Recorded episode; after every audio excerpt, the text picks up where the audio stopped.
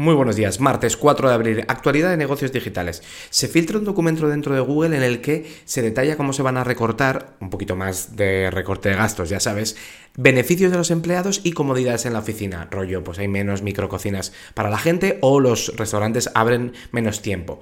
El CEO de Google en una entrevista ha dicho que van a ser muy valientes con el tema de la IA. Recuerda que en 2016 este mismo CEO dijo que esta era la empresa de la inteligencia artificial y les ha pillado en fuera de juego lo de Microsoft con Open con OpenAI Añade un límite Google Drive para no subir más de 5 millones de archivos. La gente pensaba que era un bug, pero se confirma que es una funcionalidad, sobre todo para, es una salvaguarda para que no hagan abuso de la plataforma.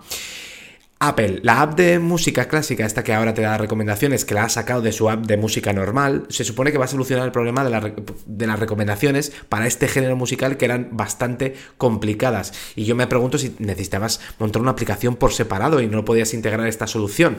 Pero bueno, a lo mejor quieren tener los usuarios más segmentados, no lo sé. Facebook ya no ofrece el trabajo remoto a las nuevas posiciones abiertas. No sé si fue un espejismo el tema del trabajo de remoto estos dos últimos años en Facebook, solo va a ser para los primeros meses, es decir, el onboarding y luego te, lo van a dejar, pero en las job description ya no aparece remote. El resto de la industria tenemos que Twitter elimina la verificación azul del New York Times porque no va a pagar por ello y es divertido pensar que el New York Times tiene más usuarios de pago que, Twitter. Pero bueno, Anderson Horowitz está buscando dinero en Arabia Saudí a pesar de las tensiones de Estados Unidos con el país.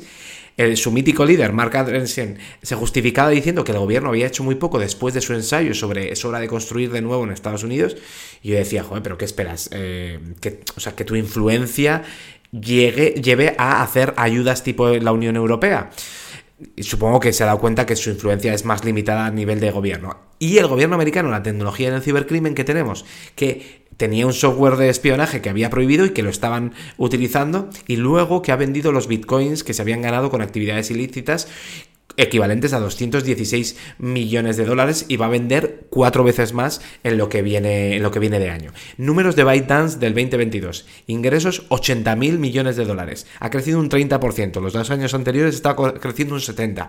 Y ojo porque TikTok solo representa el 12% de los ingresos de la compañía.